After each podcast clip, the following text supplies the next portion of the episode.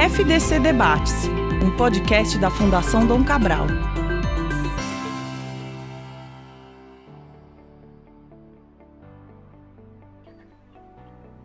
Olá para você que me escuta agora, seja bem-vindo ao segundo episódio do FDC Debates. Eu sou Tomás Castilho, curador de conteúdo da Fundação Dom Cabral, e é um prazer estar aqui em mais uma mesa redonda aqui da FDC para que você também possa ouvir outra discussão plural que a FDC venha trazer sobre um determinado tema. Hoje o tema que a gente tem é relacionado a marcas e conteúdos. Será que a gente tem um novo status quo surgindo?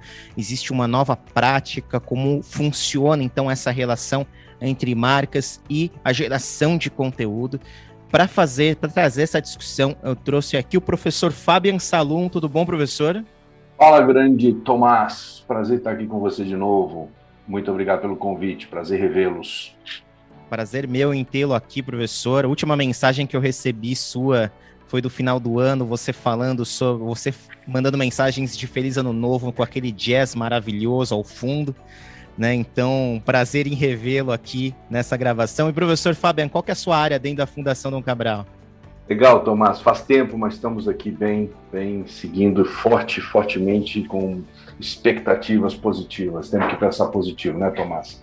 Minha área de, de posicionamento e como professor titular da Fundação é estratégias competitivas e inovação. E minha ênfase mais dedicada nos últimos tempos tem duas vertentes. Uma, modelagem de negócios na ótica analógica, semidigital e digital, e finalmente impacto de startups é, com foco no olhar socioambiental. Muito bom. Pra, e para me acompanhar, inclusive, nesse, nessa argumentação, nessa discussão e trazer também o seu ponto de vista, trouxe também aqui meu amigo, também colega de trabalho, Walter Romano. Tudo bom, Walter? Como é que você está? Tudo bem, Tomás? Tudo, comigo está tudo bem também. Obrigado pelo convite. Essa discussão vai ser bem interessante. Bom estar aqui do lado de, de você e dos nossos colegas professores aqui. Exato. E o que, que você faz na Fundação, Walter? Só para o pessoal saber também.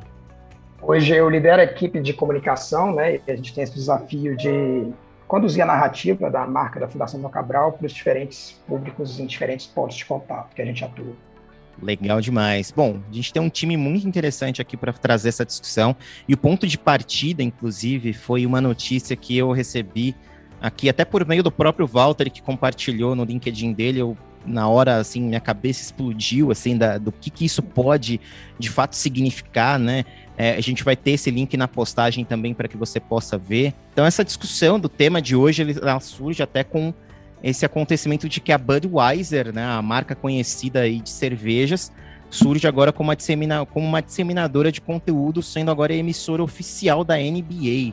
Eu queria saber sua, a sua avaliação primeiro, Fabian. Como é que você analisa esse, esse movimento, né? Foi uma bola fora, foi uma boa estratégia da, da Budweiser. O que, que você vê desse movimento? Obrigado, obrigado pela pergunta, Tomás. É, eu vou fazer uma análise das vertentes que me cabem com olhar com a minha lente, tá? Ocular de estratégia, de inovação, de modelagem.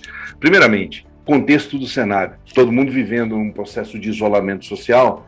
Você tem que tentar encontrar como focos de marcas de consumo e de produtos de consumo, é, formas de atrair e de conectar-se com o consumidor final, de uma maneira ou de outra, independente de qual o tamanho da sua cadeia produtiva e o distanciamento.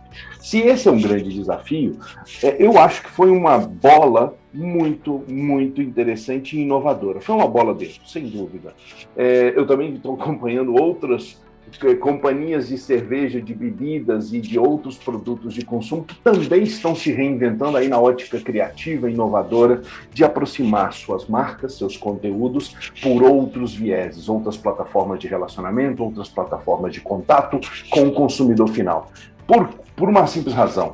A gente observa pelos indicadores, Tomás, que ah, aumentou-se o consumo significativamente nas casas. O supermercado hoje é o grande provedor de produtos que são levados para dentro de casa e não é mais o consumo aonde? Nas lojas, nos, nos, nos, bares e eventualmente nos happy hours. Então eu acho que olhando pela vertente de criação de valor que é o resultante de todo o modelo de negócios, a busca dessa aliança, dessa parceria, de criar novas experiências para os fãs, é, sem sombra de dúvida, uma forma de criar novos atributos de valor, porém num ambiente, num contexto do mainstream ou tradicional, que não é mais, que é o físico, e um novo mainstream está sendo criado, que é o virtual.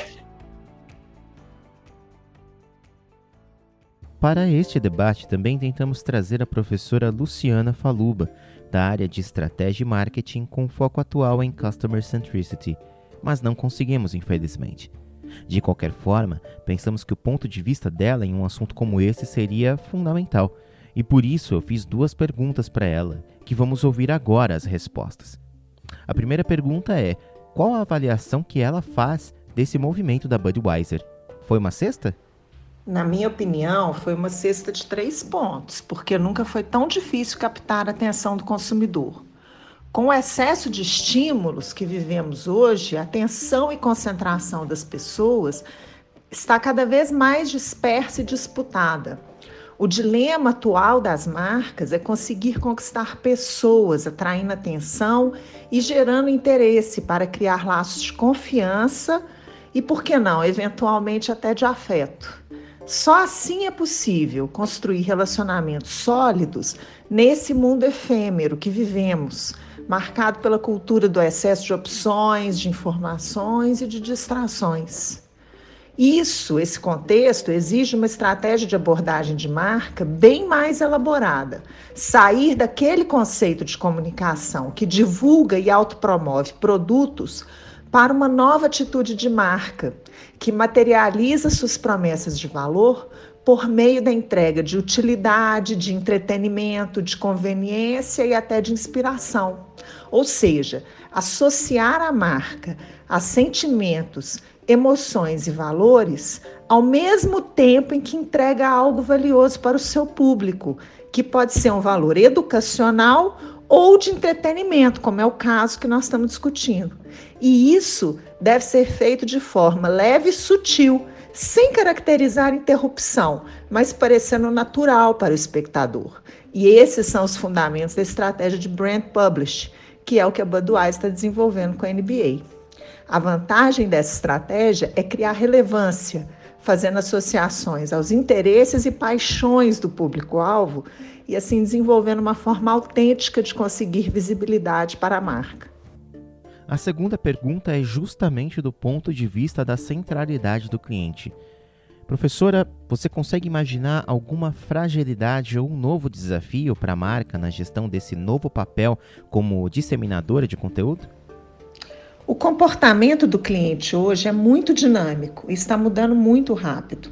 Por isso, os caminhos que levam a marca até o consumidor devem considerar um movimento prévio de empatia com o público-alvo. E esse é um ponto fundamental da centralidade no cliente, buscando aprofundar o entendimento do comportamento em tempo real e combinar criatividade, integração e personalização para que possam chamar atenção e gerar motivação comportamental, já que concorrem com muitos outros estímulos na mente das pessoas. E isso atualmente só é possível com um bom trabalho de data analytics. E esse é um ponto sensível, porque sabemos que a maioria das empresas ainda está em sua jornada de aprendizagem na utilização de dados para geração de insight de negócios. A centralidade no cliente, a construção de uma reputação confiável, além de atribuir valor e significado à marca, também melhora a margem comercial, porque você deixa de depender das altas cifras de investimento em prospecção e começa a usufruir da recorrência do cliente. O ponto de atenção é ter sempre o foco no cliente, mapeando as necessidades e também, quase que principalmente, ter uma capacidade de se adaptar e responder rapidamente às necessidades do mercado.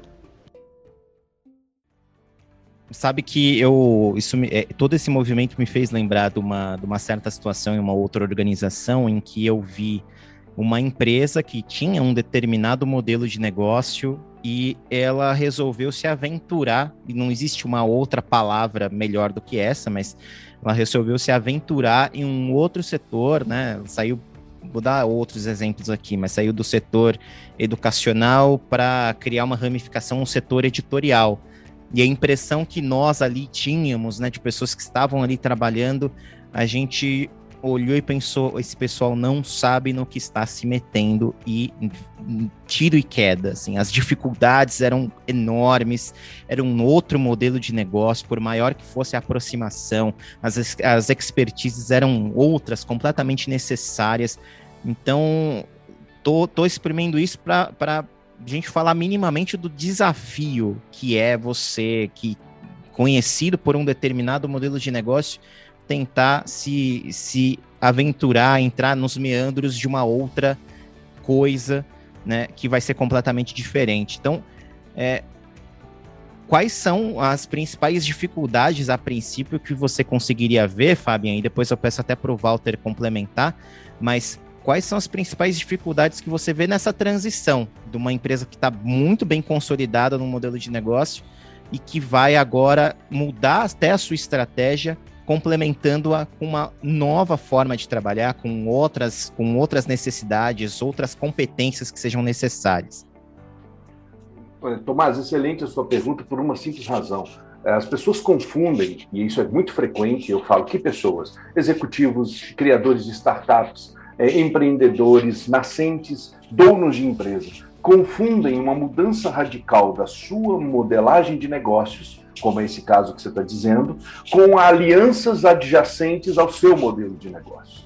Essa é uma grande vantagem competitiva quando você conhece os dois conceitos para tocar os seus negócios. Vou fazer um paralelo para explicar isso melhor.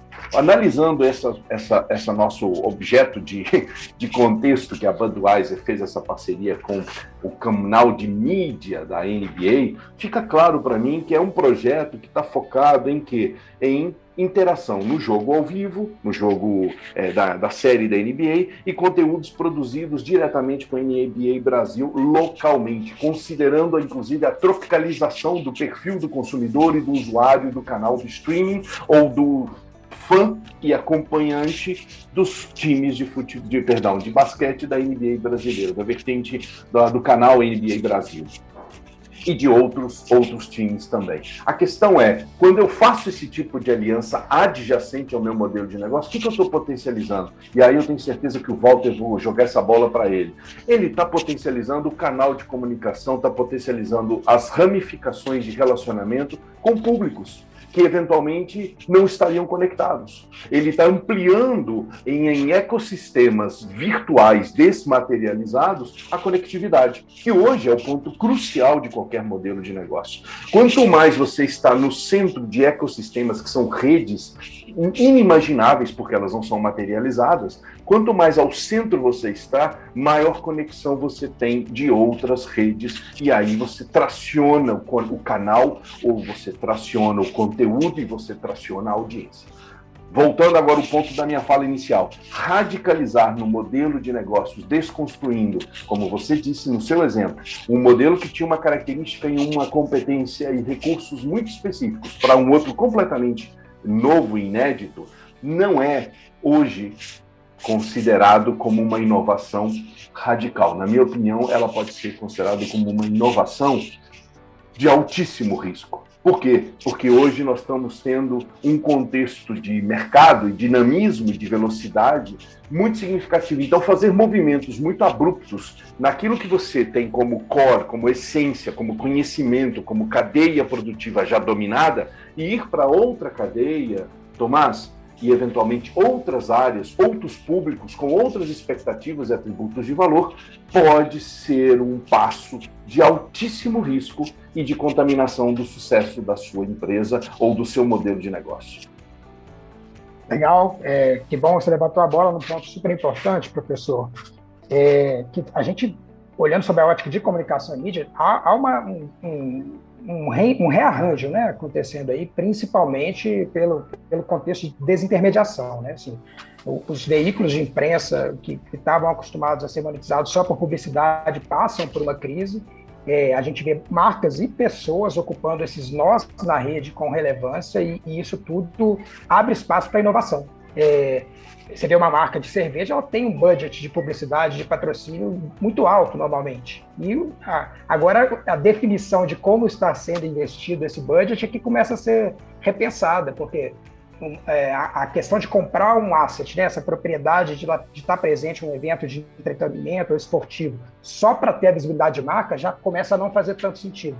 Realmente, você, é, o interesse da, dessas marcas é ter acesso a essas comunidades, como você disse, né, esse ecossistema.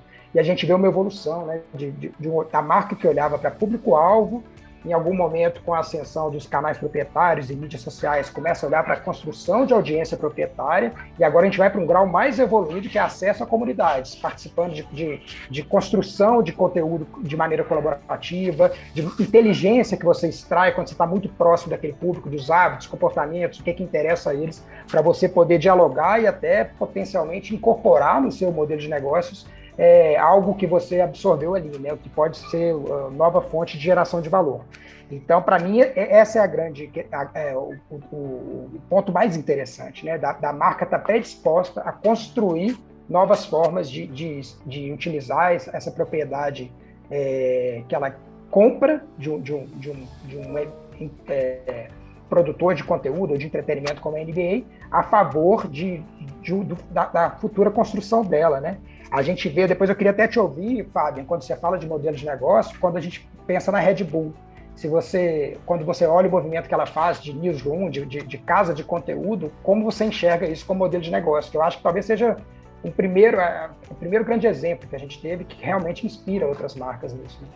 Excelente, Walter. Esse caso da Red Bull é muito interessante porque a Red Bull ela tem uma característica quase muito semelhante à característica de, de da, da Harley Davidson. Eu tive Harley Davidson durante muitos anos, tive quatro, cinco motos. A gente sabe que a moto esquenta, a gente sabe que a moto não freia, a gente sabe que a moto trepida. Mas o estilo de vida, o estilo de convivência é o que te move. Não é diferente na Red Bull. Qual é o estilo que te move? Qual é o estilo que te faz se sentir daquele jeito, membro de uma comunidade? Agora eu vou fazer um outro paralelo.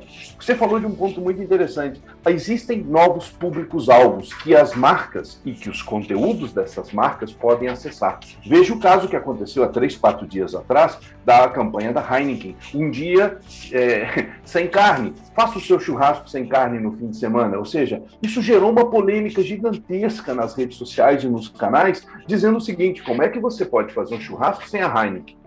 Hoje em dia. Antigamente, vocês se recordam, talvez, é, eu sou mais velho aqui na, na sala virtual, mas antigamente a gente falava assim, não dá para fazer um churrasco sem uma escola, uma escola desce redonda. Hoje ninguém fala mais da marca escola para o churrasco. A Heineken ela entrou num posicionamento de penetração significativa com um público-alvo por uma presença, por uma forma, por uma abordagem de campanhas inéditas, fantásticas. Fazendo um paralelo aqui, Walter, ao canal de comunicação estilo de comunicação que é feito pela Heineken e que é feito pela Red Bull, como você citou. Apenas fazendo aqui dois paralelos de forma de alcançar públicos. Agora, o público que eu estou querendo chamar a atenção dessa campanha da Heineken, que não se difere, viu, Tomás? Não estou fugindo aqui da discussão com a a, a, a, como é que chama? A Budweiser com a NBA, é basicamente o seguinte: existe um público hoje muito latente e crescente, que é o público do mercado verde, ou do vegano, ou do flexi vegano, ou do é, absolutamente é, é, associado a campanhas é, que evitem eventualmente o consumo de qualquer derivado de alguma produção animal e etc. Esse mundo, esse mercado cada vez cresce mais e como é que você faz essa conexão? Né? Como é que você faz a conexão com esse público? Como é que você promove isso? Você é da área de comunicação, você tem é, conhecimento até mais profundo do que eu, que é, é o impacto, é a mensagem, é a ruptura. Quando você chega num público que você eventualmente não tem acesso, ou não conversa porque você não está falando de barra de cereal ou de, ou de sucos naturais ou eventualmente mundo verde, etc. Você chega para ele falando assim: tome a minha cerveja que ela é verde.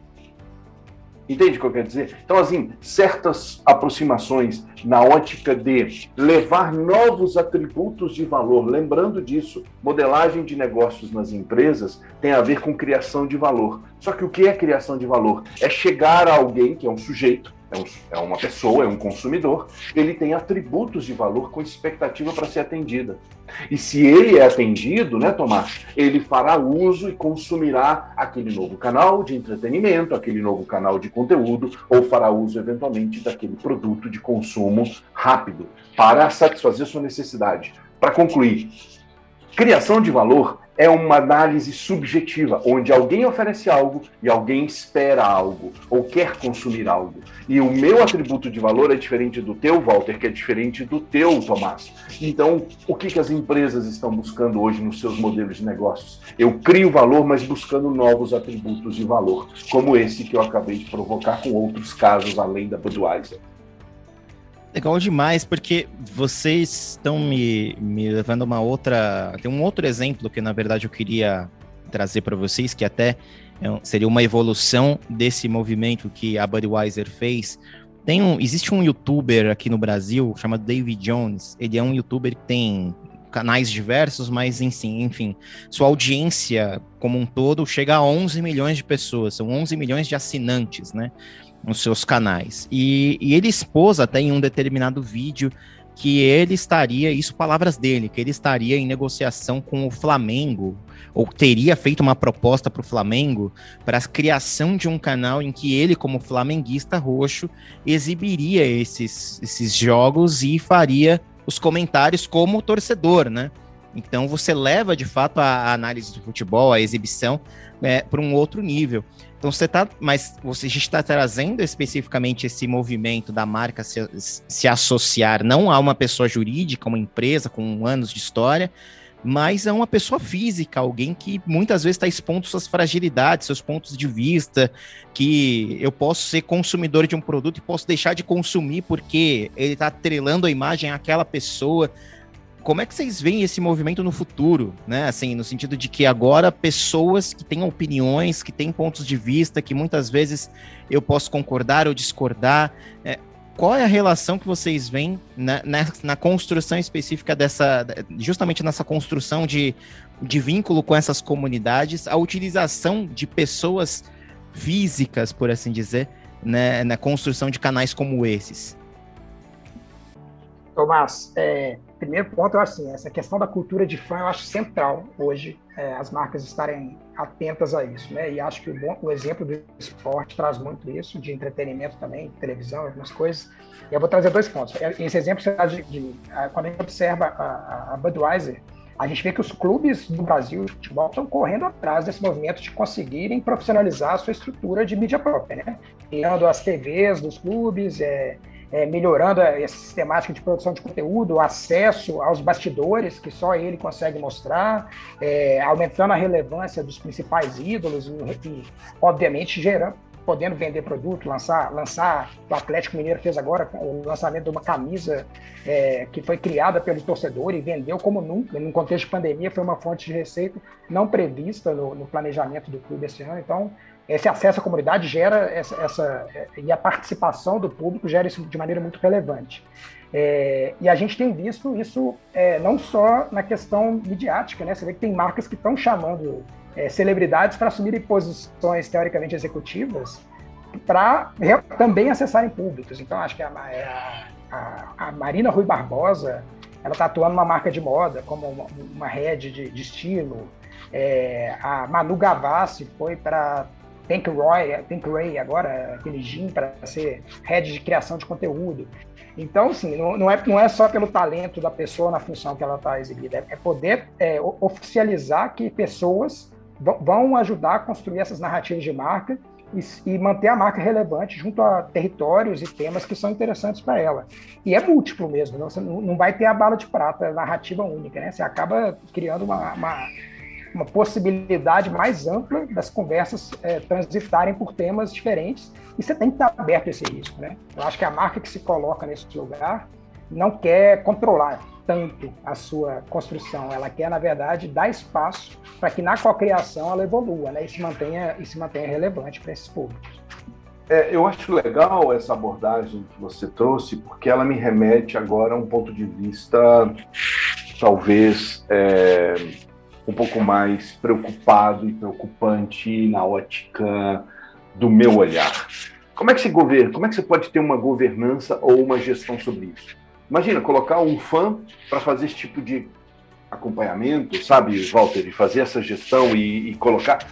Você vai ultrapassar todo e qualquer limite ou restrição do canal, ou dos padrões de comunicação, que é da tua área, muito mais você como especialista, dos padrões de comunicação, porque imagina um fã roxo narrando e conduzindo em tempo real, o exemplo que, que o Tomás trouxe, um jogo no dia, numa final de um Fla-Flu.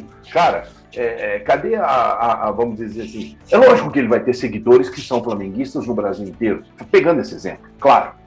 Mas como será isso? Qual é a técnica? Ou seja, é, isso reforça uma preocupação que eu tenho, né? A preocupação de que vocês estudaram comunicação, vocês estudaram canais, vocês foram ou publicitários, ou jornalistas, ou, ou, ou quer que seja no âmbito da comunicação, e vocês têm acesso a técnicas. Esses novos influencers, ou esses novos é, líderes de, de opinião, e não estou falando isso de uma forma crítica, eu estou falando de um desafio mesmo. Como é que eles vão ter apoio, acesso, aprimoramento às suas técnicas? Eu estou dizendo na ótica do conhecimento complementar, eu estou dizendo na ótica de onde vão surgir novas escolas, novos formatos, novos conteúdos para que ele se aprimore. Será que ele vai ter um personal trainer que é um cara mais influencer, influencer, influencer do que ele? Será que, me entendem? Será que ele vai não tem limitações e restrições? Por que eu digo isso? Nós, como professores da Fundação Dom Cabral, nós temos limitações. E se a gente não acompanha, não estuda, não, não evolui, não está é, up to date, basicamente atualizado, Walter, nós perdemos o nosso diferencial, que é o atributo de valor que alguém está esperando do outro lado. Se a gente não está falando coisas que estão acontecendo hoje em dia, pessoal, minha mesa aqui tem quatro telas. Eu virei hoje um broker de quê? De informação, de leitura de conteúdo. Se eu não estou lendo, se eu não estou fazendo um texto, se eu não estou preparando uma aula, Tomás, tô morto. Você me entende, Tomás? Tô morto.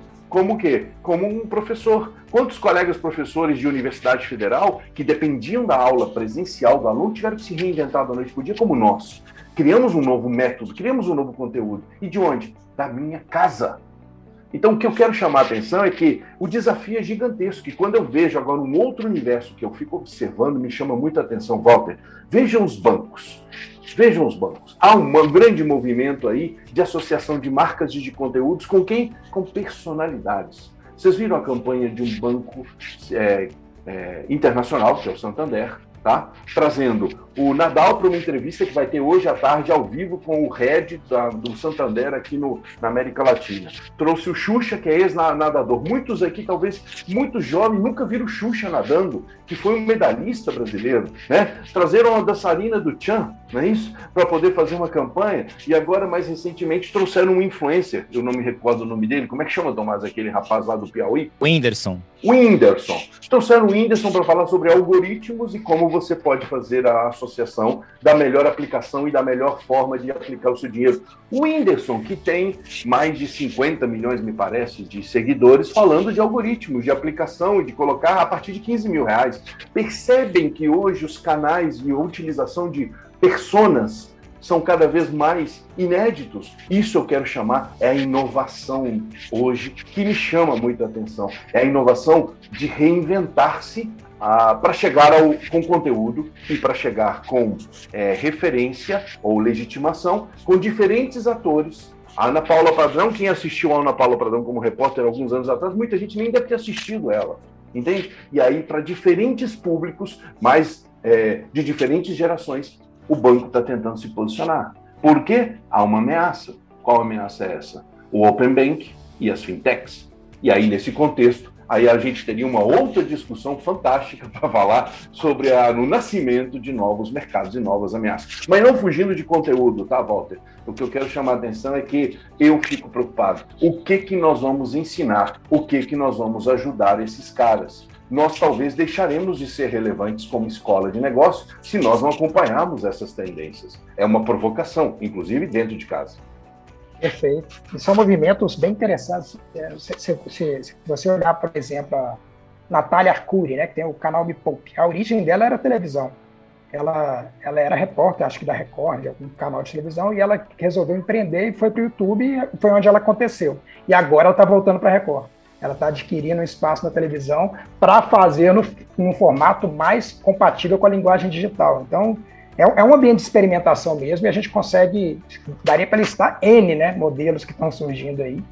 Mas agora, sobre a perspectiva de marca, realmente, assim, é, você ter um guide de marca muito rígido e querer que, o, que, que os influenciadores sigam ele à risca, você corre o risco de perder relevância também, porque fica artificial na voz deles. Então, esse trade-off, né? O quanto dá espaço para que o que faz ele funcionar com o público deles esteja a serviço da sua marca e a sua marca também, de alguma maneira, seja percebida como algo relevante para aquele público. Aí eu fico imaginando fazendo esse paralelo, né, Walter? Qual será, qual seria o conteúdo produzido pela Budweiser? Será que tem um fã ou será que tem um ex-jogador de basquete que entraria para produzir esse conteúdo e fala assim: ele botou uma bola na cesta, ele fez um arremesso, usando inclusive jargões de quadra? Entende? Esse para mim é um grande é, curiosidade diferencial nessa forma, na modelagem. E que modelagem é essa? Considerando componentes diferenciados que fazem o quê? Atração atração do público e do conteúdo e, consequentemente, da audiência. Eu tenho uma última pergunta para fazer, então, para vocês, professor Fabian e Walter. É, essa conversa, inclusive, ela sempre me. Desde o começo, eu estou pensando num único livro aqui, que é o Graça Infinita, do David Foster Wallace. Se você lê o livro, né, vê as partes, você passar os olhos no livro, né, porque é um livro gigantesco, mas se você passar os, os olhos, você vai ver como ele relaciona, o autor relaciona o futuro e, e como é que seria a publicidade no futuro, né? É, você olha os meses, eles têm um nome de marcas. Você olha, assim, o ano, ele, ele é meio que adquirido por uma marca. Então, existe meio que essa relação das marcas adquirirem parte do cotidiano, parte da vida das pessoas. É uma coisa bem interessante. Isso me faz pensar um pouco, refletir um pouco sobre essa nossa nova relação, essa nossa nova relação que está vendo aqui de marcas aderindo, então, a, a construção do conteúdo. Queria terminar aqui com vocês essa conversa, vocês pudessem tecer o que, que vocês acreditam que seja o futuro disso que está sendo construído hoje. Como é que vocês veem daqui 10, 15 anos essa relação de marcas construindo conteúdo? Começa por você, Walter, depois a gente finaliza com o, com o professor Fabian. Pretencioso isso, mas Eu acho que é natural assim que, que todas as marcas vão passar por um caminho de aquilo que elas sabem fazer bem, conhecimento que elas têm, ser traduzido de alguma maneira em expressão de conteúdo, que vai além desse, dessa questão do formato publicitário. Né? E isso vai ser como utilidade, às vezes como entretenimento, às vezes como facilitar acesso a, a coisas, lugares que o público não, não, não, não teria se essa marca não habilitasse e com alguns momentos de uma publicidade mais intensa. E, e, também acho que a interrupção, que é o modelo clássico de publicidade, está em desuso. Né? A nova geração não tem paciência para ser interrompida. E, e, o desafio é esse, né? Como, como manter a marca presente no imaginário das pessoas, da, dentro de contextos em que ela se predisponha a estar ali participando dessa conversa. E aí eu acho que passa por isso, dos canais próprios das marcas começarem a ter formatos mais, mais é, alinhados ao que interessa as pessoas e não só ao que interessa as marcas. Conexão com eventos, é, entretenimento, games, né, uma indústria que está crescendo muito, que as marcas podem estar abertas, que estão no dia a dia das pessoas e que, e que pode, podem fazer com que a marca esteja de uma maneira mais suave e pertinente ali na conversa. E enfim, acho que discuta, né, de diálogo, de não fazer sozinho. A marca está tá ouvindo o que, que essa cultura popular traz e tentando devolver para a sociedade propostas de valor que estejam conectadas com, com, essa, com esse anseio né, do mundo. Tomás, é, a sua pergunta, sinceramente, é extremamente desafiadora, mas eu vou me atrever a responder. Por uma razão. Eu ah, em 2018 eu conheci uma empresa e fui até o vale, ao vale né, nosso do Silício no Nordeste, que é a, a, bela cidade de Recife, no Porto Digital. Fui entrevistar e fui fazer um paper de uma empresa chamada Inloco, que depois deixou de ser Inloco Mídia e etc. E acabou sendo vendida, toda a parte de mídia, de gestão, foi vendida para Magalu no final do ano passado. Pois bem, nós publicamos esse caso e eu tive acesso a uma literatura que eu não conhecia, que se chama computação ubíqua. E partindo dessa literatura sobre computação ubíqua, que é o futuro da conectividade em todos os ambientes, inclusive ambientes fechados, que é a especialidade da antiga In Loco Media, É, eu acho que o futuro da, de, de, conexão de marcas, de consumo de conteúdo, ele será de fato ubíquo. Ele estará em todos os devices possíveis, ele estará em todos os canais, formas de relacionamento, mas porém com uma particularidade que eu acho que é o que eu gostaria de chamar a atenção. O push notification vai ficar old school. Eu acho que vão se surgir novas formas, novas interações, novas modelagens que se conectam, que interagem de maneira rápida, visual, impactante, dinâmica e principalmente muito, muito associada a características de clãs. Os clãs vão andar com esses grupos. Então eu acho que a mídia do futuro, o conteúdo do futuro, ele será o, com a consolidação da criação de novos clãs, de novos feudos, de novos grupos, de novas redes, subdivididas dentro de outros ecossistemas e outras redes. Então, o que eu quero chamar a atenção é que precisamos estar atento a esse possível futuro, se ele já não está chegando já. Muito bem, queria muito agradecer a presença aqui do professor Fabian Salum, agradecer também a presença do Walter Romano nesse segundo episódio aqui do FDC Debates. Muito obrigado, viu, pela conversa, foi bem interessante. Vamos continuar acompanhando é, é, o desenvolvimento, né, a evolução de, dessa relação. Este exemplo, no caso da Budweiser com a NBA, mas a gente vê outras, uma, outras, outros movimentos acontecendo. Então, muito interessante estar aqui presencialmente vendo essas coisas acontecendo no mundo diante dos nossos olhos, né? Então, agradecer demais a presença de vocês. Obrigado, Tomás. Foi ótima conversa e estamos aí para futuras discussões sobre esse assunto. Valeu, Tomás. Sempre um prazer estar aqui com você, sempre me desafiando a novos temas, novas temáticas. E obrigado pela troca de ideias, Walter. Eu acho que eu saio daqui um pouco mais conectado ao mundo desmaterializado e virtual. Obrigado. E muito obrigado a você que ouviu aqui mais um episódio do FDC Debates. Estou aqui no nosso canal da Fundação Dom Cabral.